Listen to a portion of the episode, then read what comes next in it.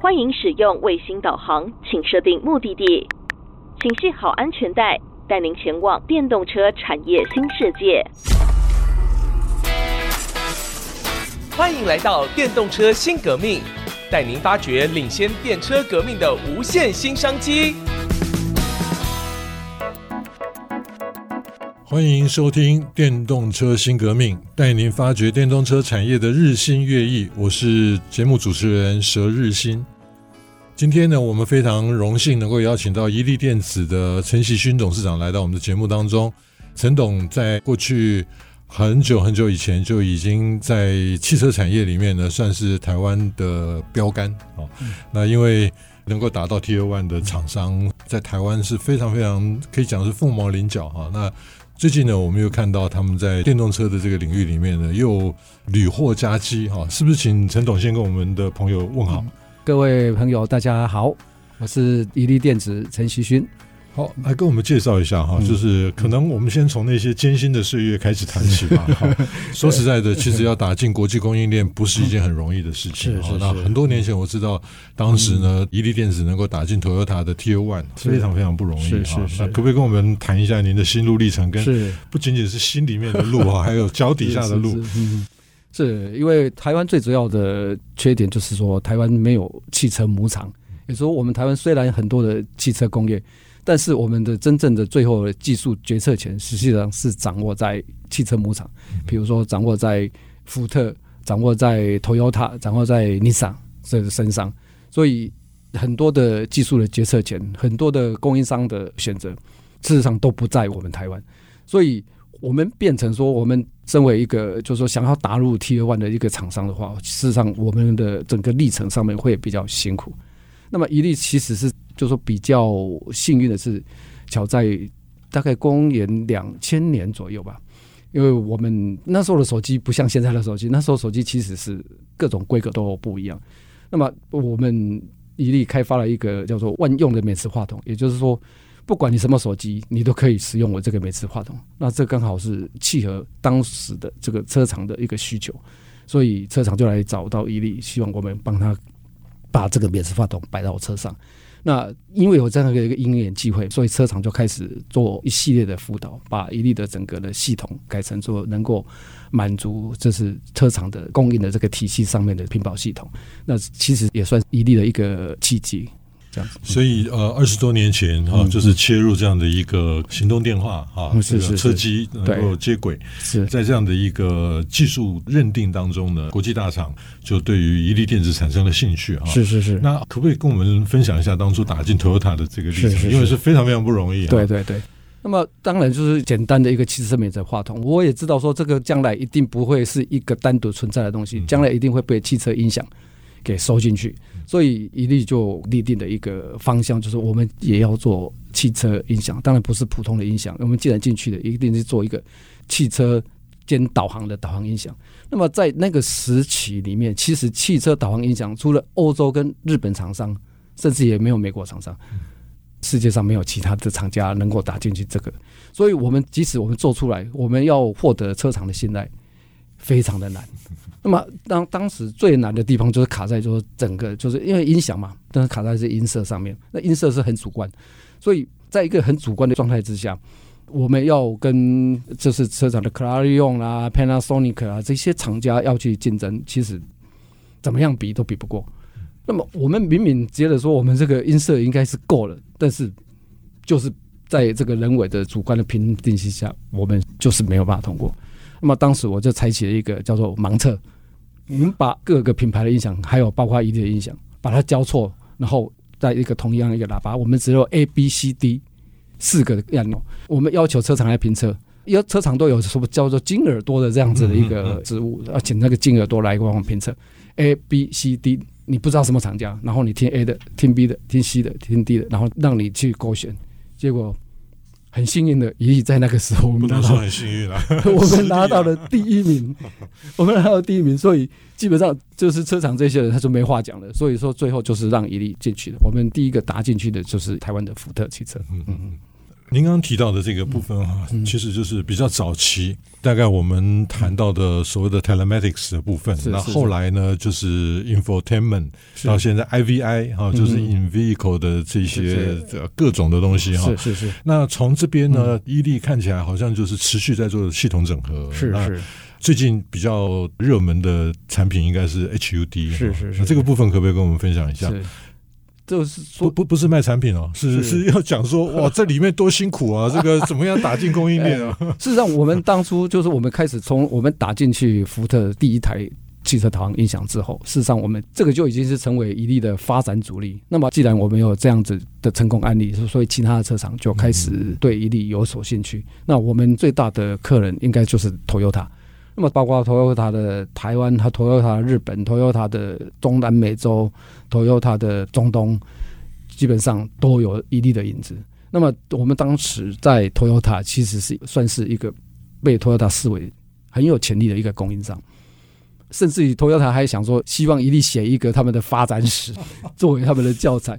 那么，日本陆陆续续派 Toyota 的人来台湾来伊利考察，我们几乎是每个礼拜都会接待一批来自于 Toyota 的人员。那很不幸的是，在大概二零一五年左右，因为我们里面的一个元件哦，比如说就是 PC 板的这个空板，因为出了一个潜在的问题。这个所谓的潜在的问题，就是我出货的时候没有问题。慢慢的就是 PC 板，慢慢的会产生断路的事实，因为我们用的那个是八层板，还有这个盲孔，这是当时是比较新的技术。那我们台湾的某个厂家，当然也是一个上市公司，但是因为可能在那边技术还没有到位，所以就会产生这样的问题。那我们就是开始在这个产品出去之后，陆陆续续不良。你知道车厂其实一台不良，我们就要做一个很严谨的分析报告。何况是陆陆续续的不良，所以这就对我们伊利产生一个重大的打击。也就是说，基本上车厂的指令就是立刻断货。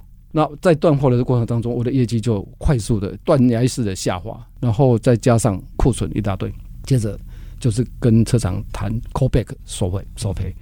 那么在这样一个接连的打击之下，事实上我们这个家公司大概是完蛋了。因为我那时候其实我面临了一个非常大的压力。那当然我们。既然在这个产业里面，我们要秉持着一个负责的态度，所以任何的索赔一律一概全部承担。那在这样的状况之下，我们也开始要想着未来。那么想着未来，这个时候我就启动了一个叫做伊利的整个的转型计划。那么除了应付这个之外，我们未来的转型，那我也想说，趁这个机会把产品再做一下转型。那么我刚刚提到像这种汽车导引响，类似像这样的这个纯电子的产品，事实上是。很容易被整个 IC 整合了。你知道，我们台湾的这 IC 的工业是非常的强。你很复杂的电路，它最后把你整成一个 IC。那么整到一个 IC 之后，它其实它就没有进入障碍，任何人想做都可以做。所以这个部分也是我们思考到的，就是嗯，我可能必须要找到一个比较能够比较多的技术的整合的部分。所以那时候我就开始想，我们找到的是抬头显示器，因为抬头显示器具有光学、机电跟电子三方面的一个融合，那么这方面它就没有办法藏到一个 IC 里面。另外就是，哎，那时候的抬头显示器其实是刚启蒙，那时候的整个世界的专注率可能不到两帕，所以这个是我们的契机，所以我们就开始投入这样子的产品。那也很荣幸，最后我们真正把它做成了。好，节目进行到这边，我们先休息一下，稍后继续回到电动车新革命。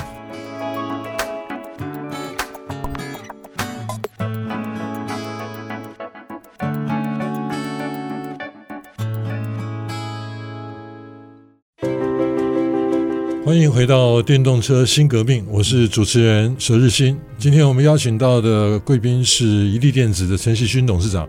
刚刚他提到了曾经被下架的经验啊，那这个其实蛮惨烈的哈，就是表示说，在全球的这个汽车供应链当中呢，他对品质的这种要求，那很多专业的背景啊，有可靠度工程这方面的讲究啊。那有的时候我们常常听到车厂 call back 啊、嗯，那结果这个要斩斩斩斩斩，到底是哪一个小零件出了问题？那最后就全部都得要召回哈。那这个损失其实是非常严重的哈。那不仅仅是好像订单你要去 recover 这些过程，嗯、那商誉的损失。那董事长在最近好像有点王子复仇了哈。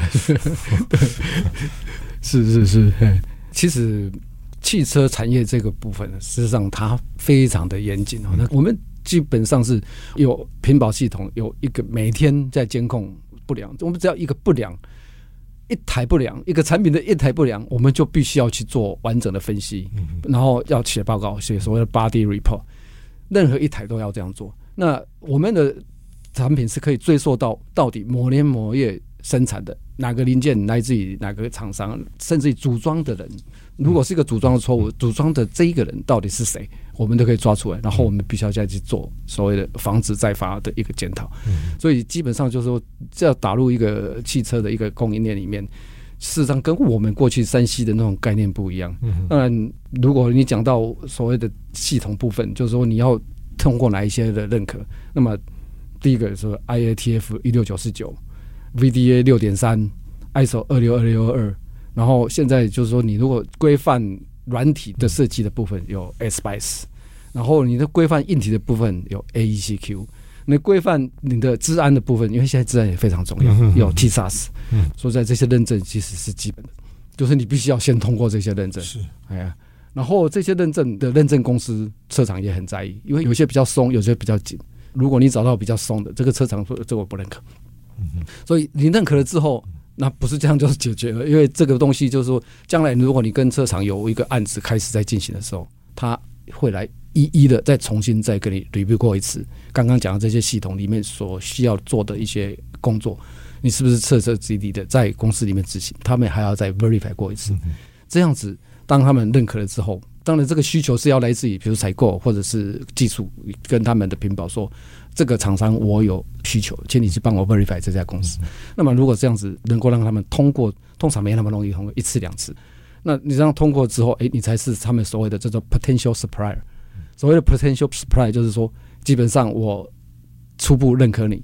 那么这你在将来的互动作业上面，事实上你公司的严谨度，你是不是你的对应上面是不是能够满足他们？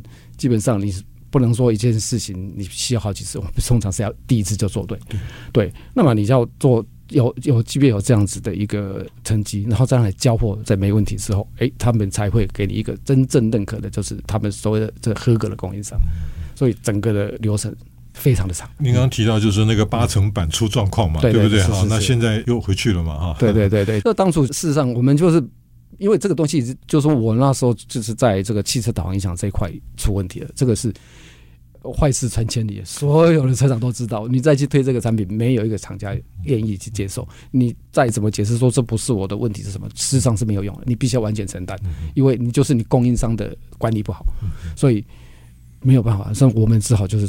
转到其他的产品，比如说我就开始开发抬头显示器。当然，这个技术上蛮复杂的，也不是很简单。我花了大概三年多的时间，才慢慢让它出现，再加上两年的推广，才慢慢慢的就是开始进来。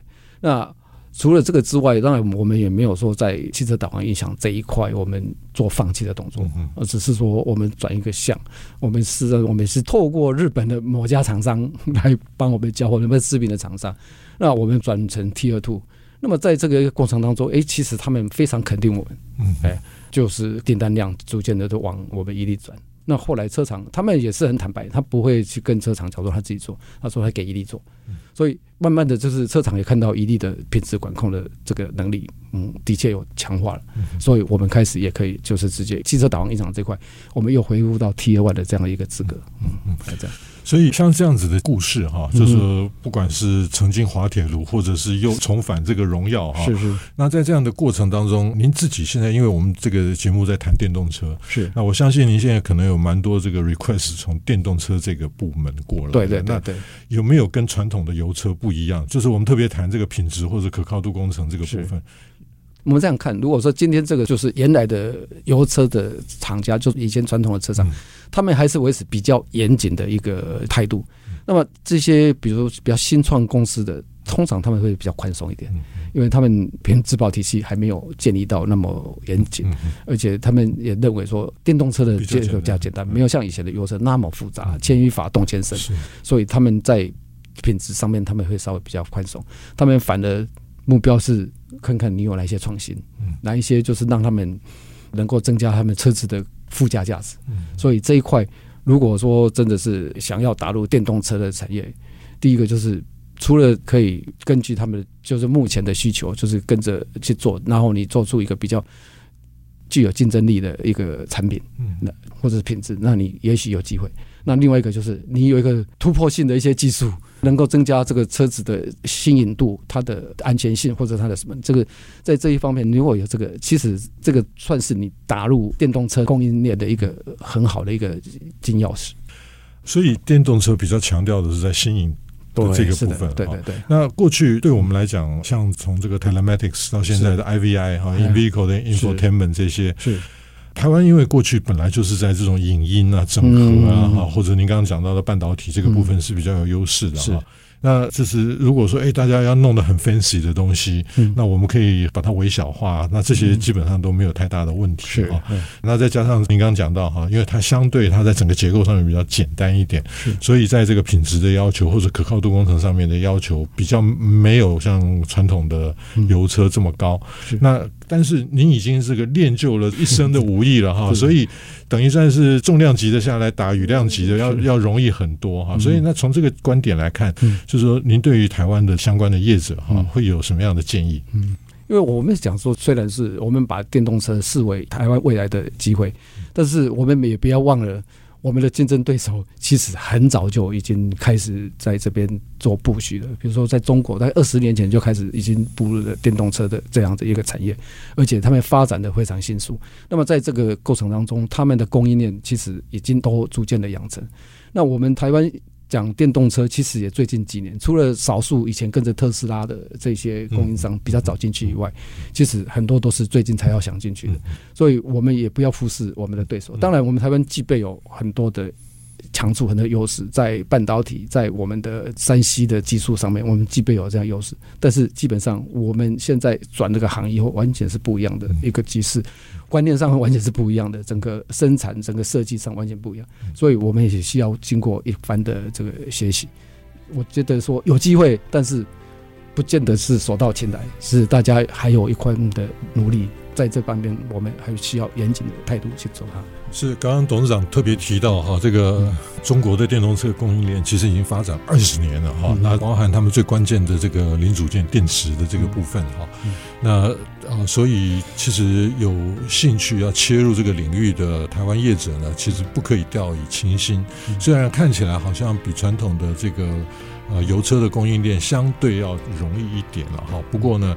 因为大军压境啊，对方的这个重镇已经布了那么久了哈，那所以我们董事长特别期许哈，我们的相关业者如果想要切入这个领域的话呢，可能在各种的条件上面需要能够做更有优势的布局哈。今天的节目进行到这里，我们非常感谢陈锡勋董事长来到我们的节目当中，因为时间太短了，我们下礼拜还会继续的来邀请他跟我们聊一聊怡利电子在电动车这个布局。我们的节目除了在 IC 之音官网 AOD 可以随选随听以外，也同步在 Apple 的 Podcast、Google 的 Podcast、Spotify、KKBox 上线。欢迎上 Podcast 搜寻“电动车新革命”，记得按下订阅，才不会错过每一集精彩的节目内容。本节目由 DigiTimes 电子时报与 IC 之音联合制播。